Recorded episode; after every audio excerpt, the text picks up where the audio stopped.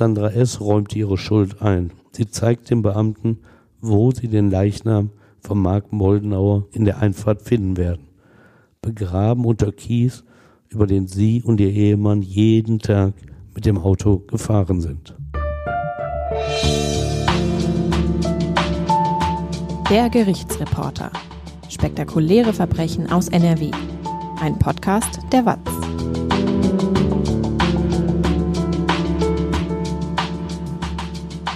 Hallo und willkommen zum Podcast.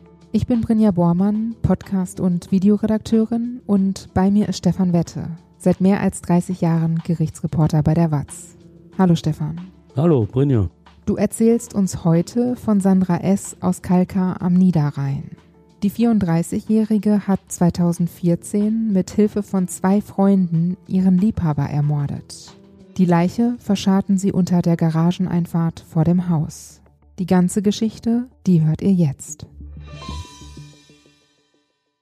Stefan, wie gehst du eigentlich mit den ganzen schrecklichen Geschichten um, die du tagtäglich im Gericht hörst?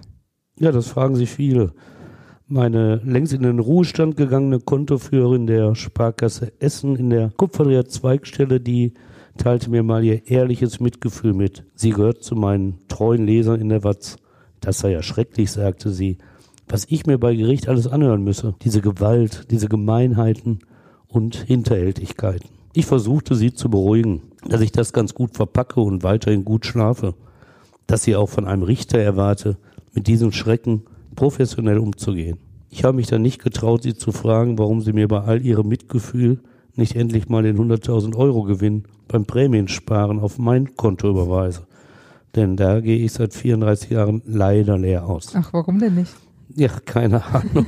naja, tatsächlich beschwert der Umgang mit der Kriminalität mich in meinem Alltag nicht allzu sehr. Ich weiß, dass das Böse in der Welt existiert, dass es das seit Adam und Eva gibt und vermutlich auch in Zukunft geben wird. Ich weiß aber auch, dass unser Leben in Deutschland im Gegensatz zur öffentlichen Wahrnehmung in den vergangenen Jahren, Jahrzehnten sicherer geworden ist. Wenn ich im Gerichtssaal sitze dann untersuche ich die Fälle wirklich professionell. Ich gehe unbefangen in die Verhandlung und prüfe wie das Gericht sachlich die Beweise. Natürlich habe ich Emotionen und leide mit den Opfern, manchmal auch mit den Tätern, wenn das Leben es mit ihnen nicht gut gemeint hat. Oft bin ich dann dankbar, dass ich bessere Startchancen hatte. Gefühle fließen in meine Artikel ein, das gehört natürlich dazu. Ich übe auch Kritik, dennoch bleibe ich immer fair und sachlich in meiner Berichterstattung. Und nicht anders hört ihr es ja im Podcast. Gab es noch nie einen Fall, der dich an deine Grenzen gebracht hat? Doch, da gibt es einige. So alle zwei, drei Jahre. Öfter passiert das zum Glück nicht. Fälle, die dann auch mich an die Grenzen bringen. Fälle, bei denen auch ich mich zur Sachlichkeit zwingen muss. Das war in meiner Anfangszeit ein Tischler in Wattenscheid, der seine Freundin zwang, seinen Kot zu essen. Oder der Mann, der seine Stieftochter nicht nur missbrauchte und schwängerte, sondern auch noch ermordete und in seinem Schrebergarten vergrub. Aber zum Glück sind das Einzelfälle. Schrecklich, aber zum Glück kein Alltag. So wie der Fall der Sandra S. aus dem niederrheinischen Kalka, der es gelang, zwei Freunde zu veranlassen, ihren Liebhaber umzubringen, als er ihr lästig wurde. Es ist ein Ausbruch völlig überschießender Gewalt, sinnlos wie nur selten. Ohne jeden Respekt vor einem Menschen töteten sie. So menschenverachtend und brutal war es, was Sandra S. veranlasst und durchgeführt hatte, dass sich während der laufenden Hauptverhandlung vor dem Landgericht Kleve eine beisitzende Richterin offensichtlich so unwohl fühlte, dass die Sitzung unterbrochen werden musste. Beginnen wir am Anfang des Falls. Wer ist Sandra S.? Sandra S., das wissen wir, ist in keinem schlechten Elternhaus aufgewachsen. Von frühen Gewalterfahrungen ist nichts bekannt. Sie ist das einzige Kind ihrer Eltern und wuchs im Bocholt auf. Die Stadt im westlichen Münsterland grenzt mit ihren 70.000 Einwohnern an Holland. Sie ist eher kleinstädtisch geprägt. Die Mutter ist Hausfrau, der Vater arbeitet als Raumausstatter. Es hört sich ganz normal an, wie ihr Leben begann. Altersgerecht eingeschult wird sie mit sechs Jahren. Die Grundschule absolviert sie ohne Probleme. Ihre Noten sind nicht schlecht, aber auch nicht besonders gut. Nach den vier Jahren wechselt Sandra S. zur Realschule. Dort gibt es dann erste Probleme. Sie verlässt die Schule nach der zehnten Klasse, lediglich mit dem Hauptschulabschluss. Wie geht es dann weiter? Macht sie eine Ausbildung? Ja, das macht sie, aber man merkt, im Berufsleben ist in den Anforderungen nicht gewachsen. Ihre Ausbildung als Bäckerei-Fachverkäuferin bricht sie ab. Sie schafft es auch in den nächsten Jahren nicht, einen Beruf zu erlernen. Mal arbeitet sie acht Wochen bei Siemens, mal als 20-Jährige für kurze Zeit an einer Tankstelle. Aber diese Arbeit, all das bleiben Episoden in ihrem Leben. 1998, da ist sie 20, lernt sie einen Mann kennen, mit dem sie zwei Jahre lang eine gemeinsame Wohnung in Rede bezieht. 2001 lernt sie ihren späteren Ehemann kennen. 2002 heiraten sie. Mit dem zwölf Jahre älteren Mann zieht sie nach Reken, Maria Feen. Es bleibt dörflich. Die Gemeinde, 14.000 Einwohner stark, liegt im Münsterland. Im Süden schließt sich das Ruhrgebiet an. Mit ihrem Mann lebt sie im Haus seiner Eltern. Vielen Ruhrgebietlern, darunter auch mir, ist der Ort vor allem wegen des Wildgeheges im Ortsteil Kleinreken bekannt. Wie so viele junge Familien ist auch euer Gerichtsreporter vor zwei, drei Jahrzehnten in jedem Jahr zu diesem Gehege gefahren. Wir waren immer so vier, fünf Ehepaare aus Essen mit kleinen Kindern und großen Taschen voller Kastanien. Und alle hatten viel Spaß, die Tiere zu füttern. Auch wenn ich als Tierhaarallergiker es ein wenig aufdringlich fand, dass die Hirsche unsere großzügige Fütterung nicht abwarten wollten, sondern sabbernd die am Kinderwagen aufgehängten Taschen mit Kastanien plünderten. Von wegen scheues Wild. Da haben die sich scheinbar sehr gefreut. Ja, die, aber es war eben nicht auf allen Seiten Freude. Was weiß man denn sonst noch über Sandra S.? Sie wechselt mehrfach den Wohnort, bevor sie dann 2014 zur Mörderin wird. Kinder hat das Paar nicht bekommen. Nach den Angaben von Sandra S.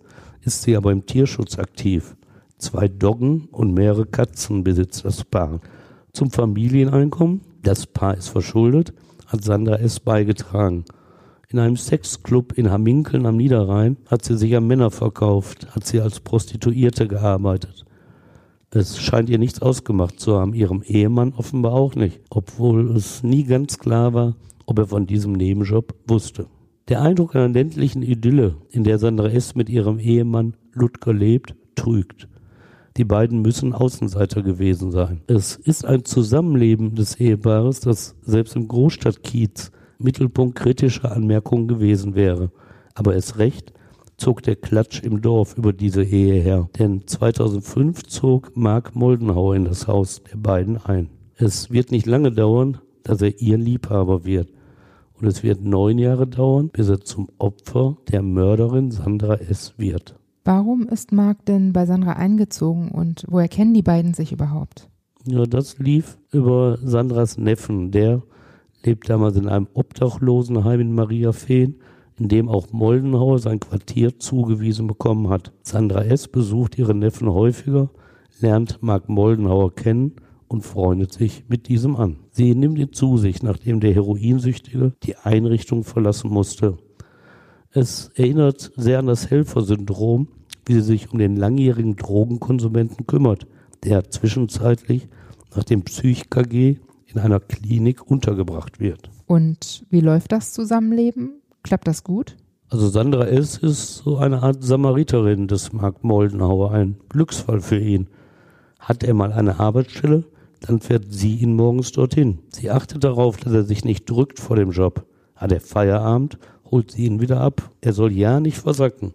Irgendwie ist er dankbar, dass jemand sein Leben regelt, aber Sandras Hilfe nimmt ihm auch die Möglichkeit, sein Leben selbst in den Griff zu bekommen. Mit Geld kann er nicht umgehen, also holt Sandra sich offiziell eine Vollmacht über sein Konto.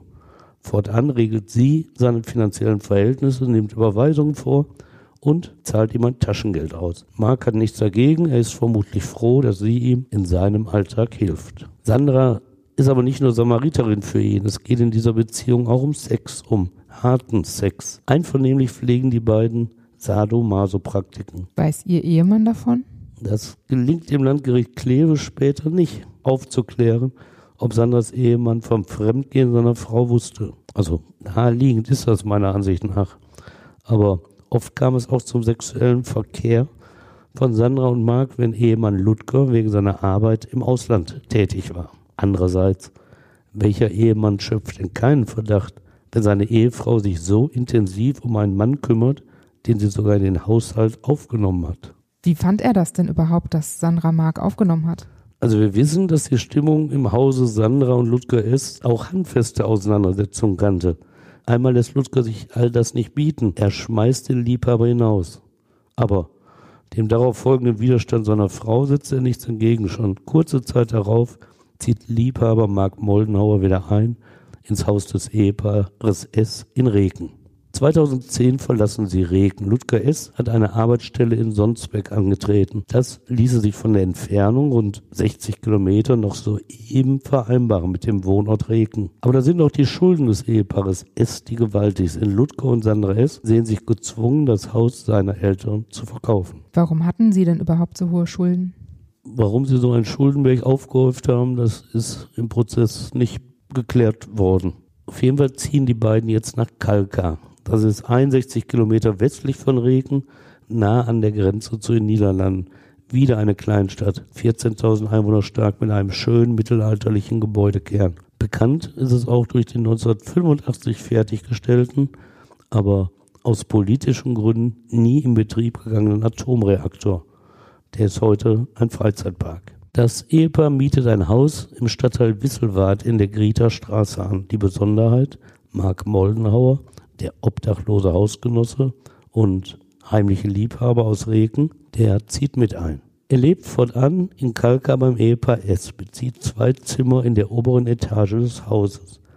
Das ist 2010, vier Jahre vor seinem gewaltsamen Tod. Die ungewöhnliche Konstellation der Dreiecksbeziehung von Sandra S., ihrem Ehemann Ludger und dem Liebhaber Mark dauert auch in Kalka an, ohne dass größere Probleme bekannt werden. 2014 ändert sich das schlagartig. Plötzlich wird Mark zum Feind in Sandras Haus, zum Feind in ihrem Bett. Es ist auch für das Schwurgericht Kleve später nicht detailliert nachzuvollziehen, was im Kopf der Sandra S., dieser Tierschützerin, auf einmal vorgefallen ist. Offenbar fiel er ihr nicht nur zur Last, sie wünschte auch Marks Tod. Sie wünschte sich seinen Tod? Ja, das gibt es.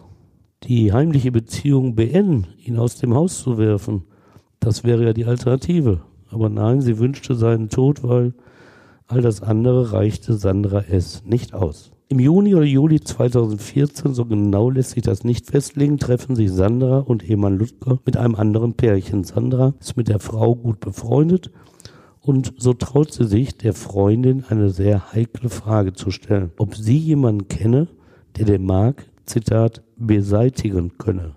Dass ihr eigener Ehemann bei dieser Frage daneben sitzt, das hält Sandra S. nicht ab. Aber nein, die Freundin kennt keinen Killer. Und ernst genommen haben sie Sandras Frage auch nicht, sagt sie später bei der Polizei. Es ist nicht einmal so, dass Sandra S. ihren Liebhaber zu diesem Zeitpunkt vernachlässigt oder ignoriert. Als er zusehends wieder Probleme mit seiner Heroinsucht bekommt, geht er am 18. August 2014 nach Bedburg-Hau in die Landesklinik. Bis zum 8. September bleibt er dort zum Entzug. Sandra S. kümmert sich in dieser Zeit rührend um ihn, besucht ihn fast täglich in der Klinik. Rund zehn Minuten braucht sie von Kalka aus, länger ist der Weg nicht. Sie nutzt die Besuche, sich mit der Verlobten eines anderen Drogensüchtigen anzufreuen. Über diese Frau lernt die damals 36 Jahre alte Sandra S., deren Verlobten Mario A., 46 Jahre alt, und dessen ebenfalls in der Klinik untergebrachten Freund Sven G., 36 Jahre alt, kennen. Beide Männer gewinnt sie als Komplizen, Mittäter, die auserkoren sind, für sie Mark Moldenhauer zu beseitigen, ihn also zu ermorden. Als ihr Liebhaber die Klinik am 8. September verlässt, wird er noch sechs Tage zu leben haben. Es ist ein Zeitraum von maximal vier Wochen, in dem Sandra es schafft, zwei Männer ohne Morderfahrung zu bewegen, einen anderen Menschen zu töten. Was weiß man über diese Männer? Was sind das für Typen? Also es sind keine sogenannten Musterknaben. Mario H., der blickt auf ein Strafregister mit 20 Einträgen zurück. Aufgewachsen ist er in Würselen bei Aachen. Die Großeltern kümmerten sich um ihn. Wenn sie überfordert waren, kam er ins Heim. Mit 13 Jahren beginnt seine Drogenkarriere. Alkohol und Cannabis bestimmen mehr und mehr sein Leben. Oft sitzt er in Haft, oft in Kliniken. 2013 lernt er in der Landesklinik Bedburchau seine Verlobte Nadine kennen. Nicht unbedingt der beste Ort, um eine verlässliche Beziehung zu gründen. Aber bei ihnen klappt es schnell, bekommen sie einen Sohn und leben zur Tatzeit Nadine, Mario und das Kind in einer gemeinsamen Wohnung in Kleve. Regelmäßig müssen sie aber die Klinik aufsuchen. Ihr Kind kommt übrigens gar nicht mal so viel später in eine Pflegefamilie. Auch Sven G. entstammt ungünstigen Familienverhältnissen. Auch er ist drogensüchtig und hafterfahren. Fast am ganzen Körper ist er tätowiert. In seinen Ohrläppchen stecken große Tunnel. Die Landesklinik da wird zeitweise alleine verlassen. Er ist verheiratet, hat zuletzt mit seiner Frau in Mönchengladbach gelebt. Zur Tatzeit ist es um die Ehe nicht zum Besten bestellt. Nachdem Sandra S. die beiden kennengelernt hat, kümmert sie sich ab Anfang September, zwei Wochen vor dem Mord, intensiv um die Komplizen. Dem Mario A. steckt sie Geld zu, besorgt ihm Drogen und fährt ihn manchmal. Zu Sven G. ist der Kontakt intensiver. Offenbar ist er ihre neue Liebe. Vermutlich haben die beiden vor dem Tod Moldenhauers zum ersten Mal Sex miteinander. Die Lebenszeit des Mark Moldenhauer läuft unaufhaltsam ihrem bereits feststehenden Ende entgegen. Er weiß es nur nicht, als er am 8. September nach dem Klinikentzug in seine Zwei-Zimmer-Wohnung zurückkehrt. Sandra S. dagegen kennt ihr Ziel und setzt alles daran, es zu verwirklichen. Schon einmal hatte sie nach einem Killer gesucht und keine Hilfe erfahren. Jetzt glaubt sie, die perfekten Mörder gefunden zu haben. Und wie sieht der Plan aus? Ja, damit ihre Saat aufgehen wird, muss sie das Feld gut vorbereiten. Sie erzählt zunächst ihrer neuen Freundin Nadine L., dann deren Verlobten Mario A. und dessen Freund Sven G., wie traurig und ausweglos ihr Leben sei, denn Mark Moldenhauer quäle und misshandelte sie. Als Vergewaltiger bezeichnet sie den 31-Jährigen. Er zwinge sie zu Gewaltsex, führe Gegenstände wie einen Baseballschläger in sie hinein. Wie reagieren Sie darauf? Ja, so wie sie es will. Sie weint nämlich dabei. Sie rührt das Mitgefühl der anderen. Warum sie ihn nicht hinauswerfe oder zur Polizei gehe, sie schluchzt als Antwort, spricht von Angst.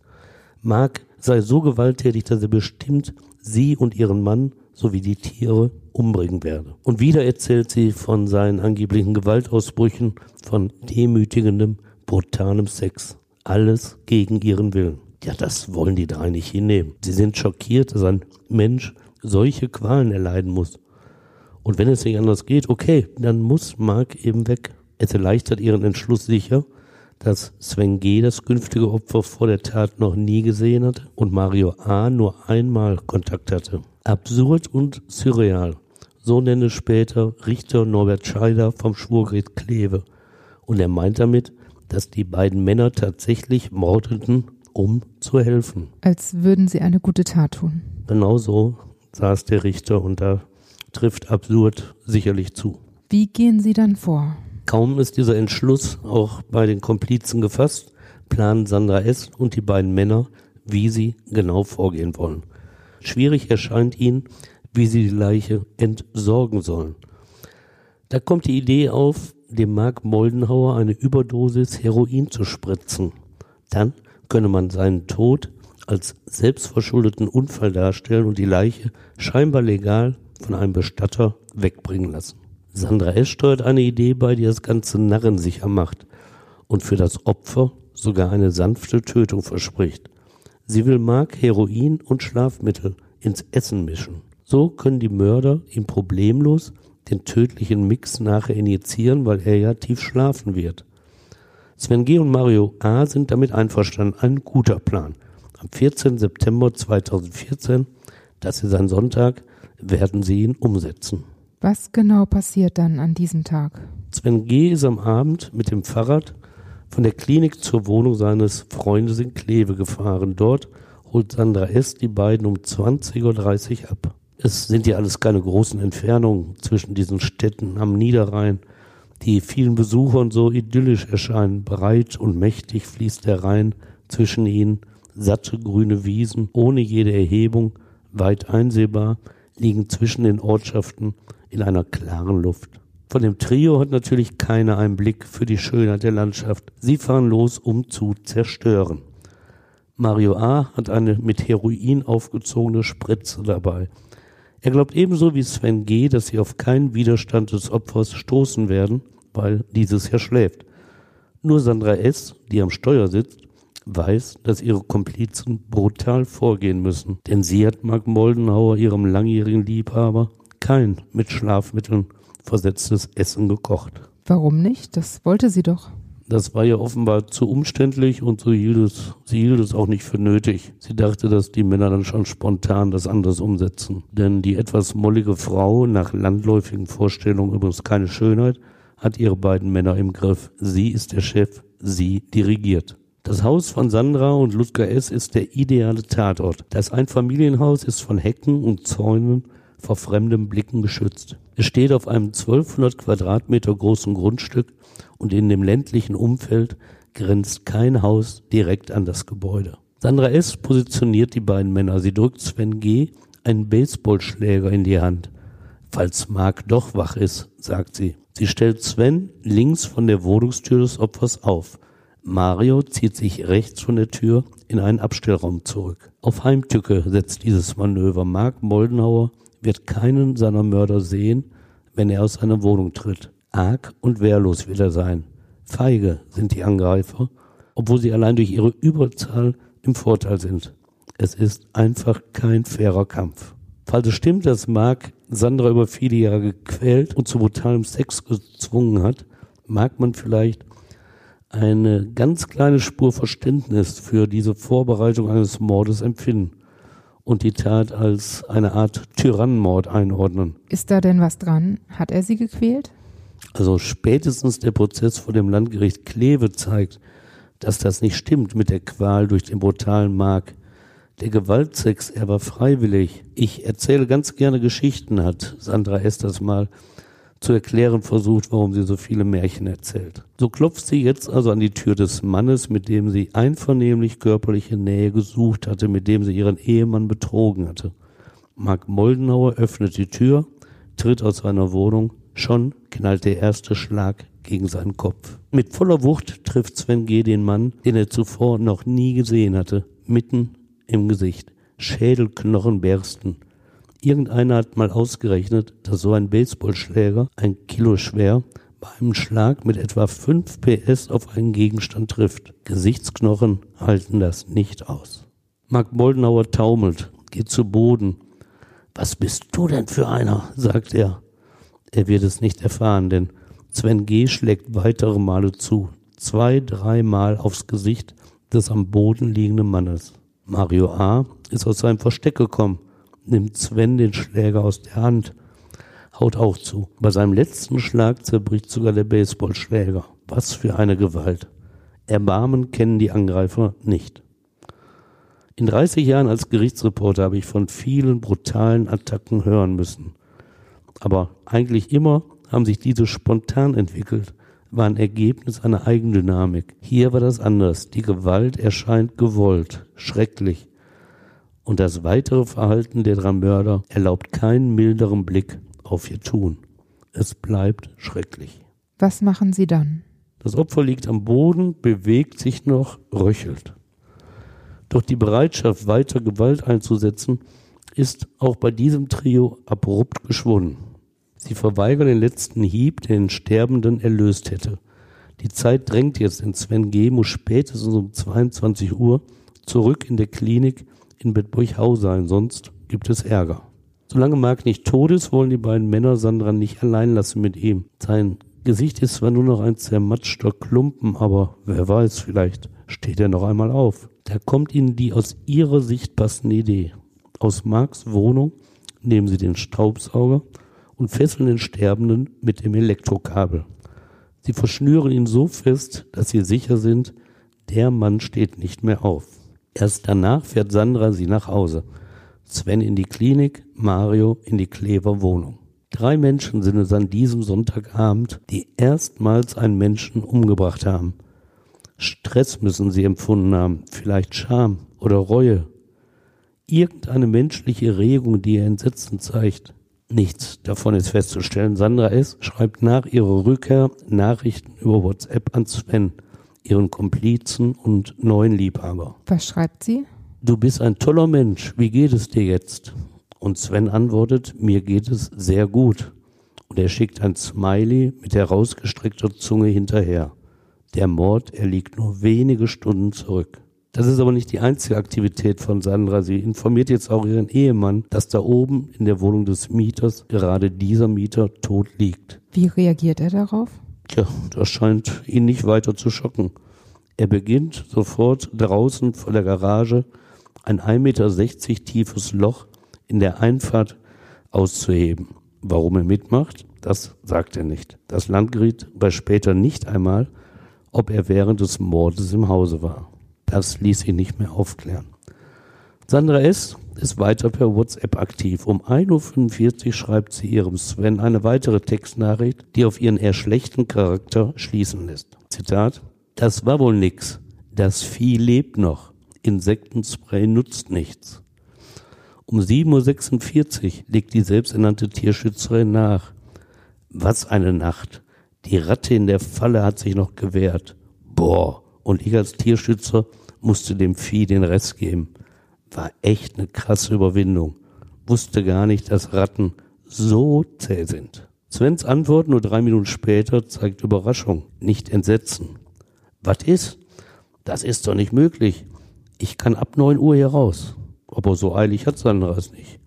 Erst gegen Mittag holt sie ihre beiden Komplizen ab, fährt mit ihnen nach Kalka in die Grieter Straße. Dort ist die Grube, das Grab bereits vollständig ausgehoben. Die Männer gehen oben ins Haus. Mark Moldenauer liegt dort vor seiner Wohnung. Eine Decke bedeckt ihn mittlerweile. Mario A. und Sven G. packen den Leichnam, tragen ihn die Treppe herunter bis zur Grube in der Einfahrt vor der Garage. Sie werfen den toten Körper hinein, schütten die Grube zu. Irgendwo ist zu lesen, dass sie eine Tonne Lehm bewegt haben. Dann verlassen sie das Grundstück wieder. Sandra S. fährt sie nach Hause. Das Werk ist vollbracht. Aber die Arbeit noch nicht vollendet. Blutspuren müssen in der Wohnung beseitigt werden. Sandra und Ludger S. reißen die Tapeten herunter, verbrennen sie. Dann renovieren sie die Zimmer. Sven G. beteiligt sich daran, er soll dort einziehen. Er will da einziehen, wird er dann auch Sandras neuer Liebhaber? Also, nach meiner Erkenntnis ist er bereits ihr neuer Liebhaber. Das belegen weitere WhatsApp-Nachrichten, die später von der Kripo sichergestellt werden. Diese Nachrichten leiten aber auch das Ende der Komplizenschaft zwischen Sandra S. und ihren Männern ein. Sie sind an Sven G. gerichtet und lassen ihn zweifeln, ob sie wirklich das Opfer des Gewaltsex war, von dem sie ihnen erzählt hatte. War Mark Moldenauer vielleicht doch nicht der brutale Peiniger, der sie wieder und wieder vergewaltigt und Sadomaso-Praktiken gegen ihren Willen eingefordert hatte? Sven G. wird nachdenklich. War es doch Sandra, die Gewalt liebte? Am 25. Oktober 2014, etwa sechs Wochen nach dem Mord, schreibt Sandra ihm, mein Körper schreit danach, Schläge, Tritte, Demütigungen. Wie reagiert Sven auf diese Nachricht? Also er scheint geschockt zu sein, denn er antwortet, tut mir leid, da fehlen mir die Worte. Sie wird deutlicher, bittet ihn, Zitat, den Druck von ihr zu nehmen. Wie stellst du dir das vor? fragt er. Sie lässt keinen Zweifel. Brutal, hart und schmerzvoll. Er begreift es nicht. Du erwartest von mir, dass ich dich wirklich schlagen werde? Ja, sagt sie. Und andere Dinge. Diese Wünsche bringen Sven G. völlig durcheinander. Er weiß, dass er einziehen soll bei Sandra, aber er fürchtet, dass ihm ein ähnliches Schicksal wie Mark Moldenauer droht, wenn sie irgendwann einmal keine Lust mehr auf ihn hat.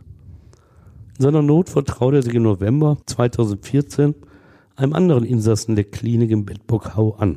Sven G. weiß nicht, was er tun soll. Dem Mitpatienten Robert I. erzählt er tatsächlich, wie sie gemeinsam den Mark Moldenauer umgebracht haben. Und dass er jetzt ein ähnliches Schicksal für sich fürchte. Das sei verrückt, denn er wolle trotzdem in das Haus von Sandra ziehen aber er fürchte um sein Leben und bitte den anderen, sich regelmäßig bei ihm zu melden. Eine Art Selbstschutz. Aber er wollte trotzdem einziehen? Das ist die Liebe, wenn man so nennen darf. Sven G. für dieses persönliche Gespräch mit dem anderen Patienten im Raucherraum der Klinik. Da sind auch andere. Einer hört genau zu, der Patient S.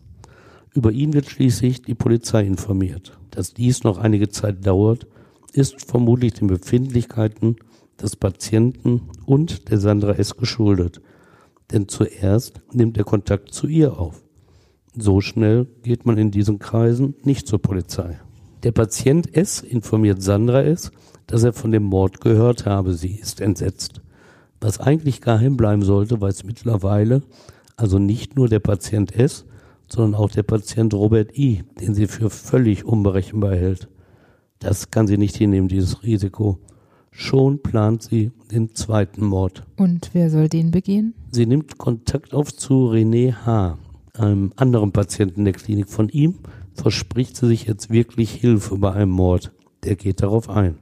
Am 2., 3. und 4. Januar planen sie per WhatsApp, dass der Patient Robert I. umgebracht werden soll. René H. lässt sich ihre Geschichte erzählen und erfährt, dass Robert I. sie unter Druck setze. Für sein Schweigen fordere er Geld von ihr, sagt sie. Ständig belästige und bedrohe er Sven und sie. Sven und sie sehen keine andere Möglichkeit, als den Mann umzubringen. René hat zeigt Verständnis. Er weiß nicht, dass es wieder einmal eine dieser Sandra-Geschichten ist. Denn es gibt keinerlei Anhaltspunkte, dass Robert I. sie und Sven erpresst hatte. Erschreckend ist, dass Sandra S. keineswegs nur am Tod von Robert I. interessiert ist. Sie will auch zusehen, wenn er stirbt. Sie will dabei zusehen? Man kann es kaum glauben, aber niedergelegt ist das alles in den Chatprotokollen. Was passiert mit dem, will sie wissen. Er wird dafür sehr leiden müssen, schreibt René. Und du wirst ihn nie wiedersehen. Sandra weiter, am liebsten würde ich mir das angucken. René, nein, das willst du nicht, glaub mir. Sandra, doch, das würde ich. Da bin ich sehr krank. Und dieses krank schreibt sie alles in Großbuchstaben. René kann dir nur sagen, einer ist Albaner und der andere Jugoslawe und beide kriegsgeschädigt. Sandra, okay, das wird lustig. Lustig. Auch René ist zusehends verstört. Er sagt ihr oder er schreibt ihr, die kennen so etwas nicht wie Mitleid und haben an so etwas Spaß. Und Sandra, sowas liebe ich. Sandra, ist sie wirklich die gequälte Frau? Der Patient S. befand sich in einer Zwickmühle. Zur Polizei wollte er nicht gehen. Aber dass er von dem Mord gehört hatte, ließ ihm keine Ruhe. Das konnte doch nicht ungeahndet bleiben. Schließlich sprach er die Mitarbeiter der Klinik in Bad an und diese informierten dann glücklicherweise die Polizei. Nahm die Polizei die Hinweise ernst? Ja, sehr ernst. Und die Beamten überwachten die Telefone der Gruppe und bekamen so schon die Suche nach einem Killer mit. Am 9. Januar 2015 griff die Polizei zu. Sie nahm Sandra S., Sven G. und Mario A. fest. Zuvor hatten die Ermittler bereits recherchiert, wie eifrig Sandra S. bemüht war, das Verschwinden von Mark Moldenhauer zu verschleiern. Sie hatte ihn beim Einwohnermeldeamt amtlich abgemeldet und die Behörde informiert, eine Nachfolgeadresse ist nicht bekannt. Beim Jobcenter meldete sie ihn mit dem Hinweis ab, dass er nach Äthiopien ausgewandert sei. Gegenüber der Polizei sagte sie im Dezember 2014, er sei spurlos verschwunden. Seine Post häuft sich hier. Und an die Klinik schrieb sie, er habe, Zitat, sang- und klanglos das Haus verlassen, weil er die Welt sehen möchte. Einer Freundin schließlich teilte sie mit, er sei abgehauen und habe 700 Euro mitgehen lassen. Es gab noch mehr Ermittlungsergebnisse. Sie bestärkten die Polizei in ihrem Verdacht, dass etwas mit dem Verschwinden des Mark Moldenhauer nicht stimmen könne. So hatte eine Frau vom Konto des bereits Vermissten am Geldautomat Geld abgehoben. Die Beamten überprüften das Foto der Frau mit dem gespeicherten Foto des Personalausweises von Sandra S. und waren sicher, das ist sie. Das Trio bekam natürlich mit, dass die Polizei ermittelte. Als Problem saß die Leiche in der Einfahrt an. Ausgerechnet am Telefon diskutierten sie, dass sie den Leichnam wegbringen müssten. Die Protokolle der abgehörten Telefonate zeigen wieder einmal das Menschenverachtende der Täter. So heißt es im Gespräch, das Sandra S. am 8. Januar 2015 mit der Ehefrau von Sven G. führt. Die Sache, die hier liegt, muss weg. Ein Mensch, auch wenn er tot ist, als Sache. Und einen Tag später weiß die Polizei bereits konkret, wo sie suchen muss. Abgehört werden Sven G. und Sandras Ehemann Ludger in einem Telefonat. Da heißt es, dass wir das aus der Einfahrt verschwinden lassen. Ohne diese Hinweise wäre Mark Moldenhauers Leichnam vermutlich nie gefunden worden. Nach der Festnahmeaktion schnüffelten die Leichenspürhunde der Polizei auch im Bereich der Einfahrt. Sie schlugen nicht an. Warum nicht? Erklärt wurde das von Fachleuten mit der Tiefe des Grabes und dem schweren Lehmboden über der Leiche. Festgenommen wurde zunächst auch der Ehemann von Sandra S. In Verdacht geriet zudem die Verlobte von Mario A. Doch bei beiden reichte die Beweislage nicht aus, ihnen die Beteiligung an dem Mord nachzuweisen. Es ließ sich nicht widerlegen, dass sie erst nach der Tat von dem brutalen Mord gehört hatten. Die Verfahren gegen sie wurden deshalb eingestellt.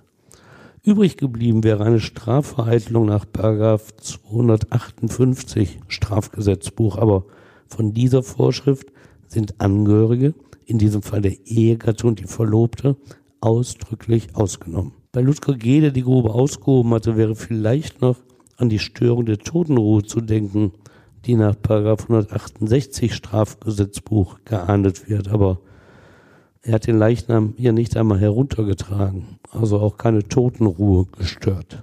Das Verfahren konzentriert sich auf die Haupttäter. Die Beweislage gegen das Trio ist gut. Gestehen Sie die Tat oder bestreiten Sie die Vorwürfe? Also das Bestreiten halten sie gar nicht lange durch. Sven G. und Mario A. legten sehr schnell Geständnisse ab. Auch Sandra S. räumte ihre Schuld ein. Sie zeigt dem Beamten, wo sie den Leichnam von Mark Moldenauer in der Einfahrt finden werden begraben unter Kies, über den sie und ihr Ehemann jeden Tag mit dem Auto gefahren sind. Die Kripo will die Tat rekonstruieren und das per Video aufzeichnen. Sandra S. willigt ein, zeigt sich kooperativ. Sie agiert vor der Kamera ohne Scheu und schildert den Tatablauf so, wie ihn auch Sven G. und Mario A. erzählt haben. Es ist die Wiedergabe eines brutalen Mordes mit einem Opfer, das nie eine Chance besessen hatte. Am Montag, 19. Oktober 2015, beginnt der Strafprozess vor dem Schwurgericht am Landgericht Kleve. Richter Norbert Scheider, Vorsitzender der vierten Strafkammer, eröffnet das Verfahren im historischen Schloss Schwanenburg, das im 11. Jahrhundert auf einer der seltenen Anhöhen am an sich flachen Niederrhein erbaut wurde. Die Justiz sitzt schon lange dort. Schwerpunkt der gerichtlichen Arbeit sind Drogenverfahren die Nähe zu den Niederlanden sorgt für viele Verhandlungen, in denen es um den Schmuggel von Rauschgift über die Grenze geht. Wie läuft denn der Prozess ab? Also es gibt gewisse Überraschungen dabei zum Ermittlungsverfahren. Sandra S. zeigt sich ein wenig sperrig. Die Situation ist so, dass Sandra, Sven und Mario auf jeweils zwei Verteidiger vertrauen, die ihnen bei der Verhandlung der Mordanklage helfen sollen. Die Staatsanwaltschaft, die lässt zum Auftakt keinen Zweifel dass sie keine milderen Umstände sieht und von einer lebenslangen Haftstrafe bei allen ausgeht. Sandra ist in der Darstellung der Ankläger, zwei Staatsanwälte sitzen im Saal, die treibende Kraft. Sie habe im Sommer 2014 in Sven G. einen neuen Sexpartner gefunden und sei deshalb ihres Geliebten überdrüssig geworden. Deshalb habe sie ihn beseitigen wollen und die beiden Mitangeklagten zu der Tat überredet. Die beiden Männer wiederholen vor dem Schwurgericht ihr Geständnis.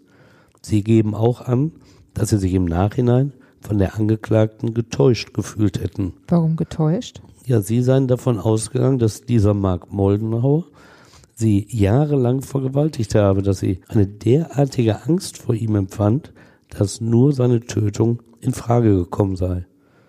Erst nachher hätten sie mitbekommen, dass dies so nicht stimme. Aber wie schon anfangs erwähnt, für eine Überraschung sorgt dann Sandra S. Vor Gericht behauptet sie, sie habe eine letzte klärende Aussprache mit Mark Moldenhauer führen wollen. Die beiden Männer habe sie mitgebracht, um ihm zu zeigen, dass sie auch Freunde habe.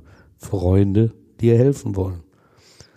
Und plötzlich will sie auch nichts von der eigentlichen Tat mitbekommen haben. Sie habe sich nämlich längst auf die mittleren Treppenstufen begeben, die keinen direkten Blickkontakt erlaubt hätten. Sie sieht sich als Opfer Sie beschuldigt den Toten, sie mehrfach vergewaltigt zu haben. Allerdings räumt sie ein, dass sie nachher wohl doch Spaß am Gewaltsex gefunden habe. Aber erst nachher. Das heißt also nach ihrer Darstellung, dass ihre beiden Freunde ohne ihren Wunsch, ohne ihren Auftrag zugeschlagen haben und das auch noch ohne, dass sie es gesehen hat. Aufgabe des Gerichtes ist, diese Aussage nun auch zu überprüfen. Es von dem Zeugen hört, wie früh Sandra es schon am Mord gedacht hatte, als sie ihre Bekannten um einen Killer gebeten hatte. Und es hört die Patienten aus Bedburg-Hau, denen Sven G., aber auch Sandra S. die Tat geschildert hatten. Bei einem habe Sandra S. unmissverständlich klargemacht, dass der Wichser sterben müsse. Der WhatsApp-Verkehr wird eingeführt, auch er spricht deutliche Worte gegen Sandra S. Und es gibt ihr erstes Geständnis nach der Festnahme sowie ihre Darstellung bei der Videorekonstruktion. Beide Beweismittel widerlegen ihre neue Behauptung, sie habe den Tod des Mannes nicht geplant. Was sagen denn eigentlich die Psychogutachter zu dieser Geschichte? Ja, oft finden die ja mildernde Umstände in der Person eines Angeklagten, aber von den Psychogutachtern in diesem Fall dürfen die drei Angeklagten sich keinerlei Unterstützung erwarten. Bei allen Tatverdächtigen wird zwar eine gestörte Persönlichkeit festgestellt, für eine mögliche Milderung wird es aber nicht reichen. Sie gelten als voll schuldfähig. Staatsanwalt Hendrik Timmer beantragt deshalb die beim Mord einzig mögliche Verurteilung zu lebenslanger Haft. Bei Sven G., den er als notorischen Gewaltverbrecher wegen seiner Vorstrafen einstuft, zusätzlich die Sicherungsverwahrung. An der Führungskraft der weiblichen Angeklagten hat er keinen Zweifel. Zitat, Frau S. hat die beiden Angeklagten A und G als Werkzeug für ihre Zwecke benutzt und sie zu der Tat angestiftet, indem sie gezielt Lügen über Mark Moldenhauer verbreitet hat. Eine, Zitat, eiskalte und berechnende Frau sei Sandra S., macht Staatsanwalt Timmer deutlich. Die Verteidiger stehen angesichts der Beweisaufnahme fast auf verlorene Posten. Dennoch versuchen sie, die lebenslange Haft abzuwenden. Rechtsanwalt Christoph Kobus weist die Dämonisierung der Angeklagten durch den Staatsanwalt zurück. Er zitiert den Psychiater Jack Kreuz, der Sandra S. als geschundene Kreatur eingestuft hatte. Auch ihr Verteidiger Timo Scharmann kämpft gegen die drohende lebenslange Haft an. Er sieht keine geplante vorsätzliche Tat, denn sonst wäre das Trio vorausschauender vorgegangen, sagt er. Zitat Die drei Angeklagten sind nicht dumm und hätten sich bei einem vorsätzlich geplanten Mord wohl Gedanken gemacht, was mit der Leiche passieren soll. Er plädiert auf Körperverletzung mit Todesfolge. Körperverletzung mit Todesfolge, aber das passt doch nicht zu den WhatsApp-Nachrichten, oder?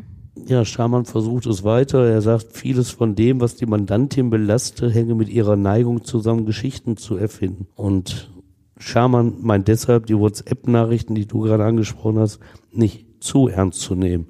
Zitat, sie kann Realität von Einbildung nicht unterscheiden. Doch beim Gericht dringen diese Überlegungen nicht durch. Am 25. November 2015 verkündet Richter Norbert Scheider das Urteil seiner Kammer. Wie lautet das Urteil? Wie fast zu erwarten, auf jeweils lebenslange Haft erkennen die fünf Richter. Im Gegensatz zum Antrag der Staatsanwaltschaft verhängen sie bei Sven G. aber keine zusätzliche Sicherungsverwahrung. Und bei Sandra S. sehen sie keine besondere Schwere der Schuld, die eine vorzeitige Entlassung auf Bewährung nach mindestens 15 Jahren Gefängnis deutlich erschweren würde. Wie reagieren die Angeklagten auf das Urteil? Also ohne äußerlich erkennbare Regung. So nehmen sie den Spruch entgegen. Bei den Plädoyers sah ihre Reaktion noch anders aus. Damals hatten Beobachter Händekrampfen und entgeisterte Blicke gesehen, als der Staatsanwalt lebenslang forderte. Und auch Tränen wurden beobachtet. Sandra S. und Mario A. legen erfolgreich Revision ein. Der Bundesgerichtshof bemängelt bei ihren Urteilen, dass die vierte Strafkammer nicht ausreichend geprüft habe, ob die beiden Angeklagten Aufklärungshilfe geleistet haben. Das hätte die Strafe mildern können und deshalb soll eine andere Kammer diese Frage beantworten. Rechtskräftig wird zunächst nur das Urteil gegen Sven G. Jetzt kümmert sich die fünfte Strafkammer am Landgericht Kleve um den Fall. Sie braucht nur einen Tag, den 14. November 2016.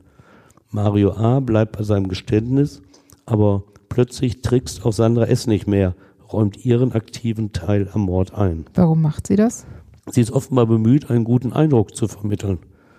Ist ja naheliegend. Im Gefängnis sei sie zur Vorarbeiterin in der Verpackung aufgestiegen, sagt sie, und sie überlege, sich in der Haft zur Köchin ausbilden zu lassen. Das hört sich positiv an. Dennoch hat das Gericht keine Neigung zur Strafmilderung. Die neue Kammer erkennt zwar an, dass die beiden der Kripo bei der Aufklärung der Tat geholfen haben, aber das wiege nicht schwer genug, um die Strafe zu mildern.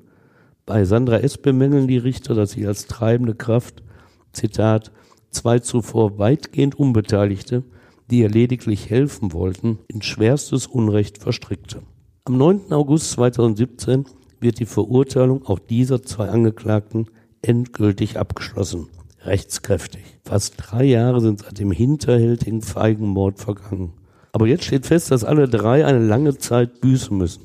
Mindestens 15 Jahre werden sie sitzen, bevor sie erstmals um eine Freilassung auf Bewährung bitten dürfen. Stefan, danke, dass du uns diesen Fall erzählt hast. Ja, gerne gemacht. Und auch euch, danke fürs Zuhören. Wenn ihr mögt, dann abonniert und bewertet uns auch gerne bei Apple Podcasts oder auch bei Spotify. Und schaut auch gerne mal bei Instagram vorbei, denn da tauschen wir uns gerne mit euch aus und hier erfahrt ihr auch immer, wenn es Neuigkeiten gibt. Ansonsten freuen wir uns natürlich auch, wenn ihr beim nächsten Mal wieder dabei seid. Bis dann. Ja, bis dann. Bleibt schön dran, macht's gut.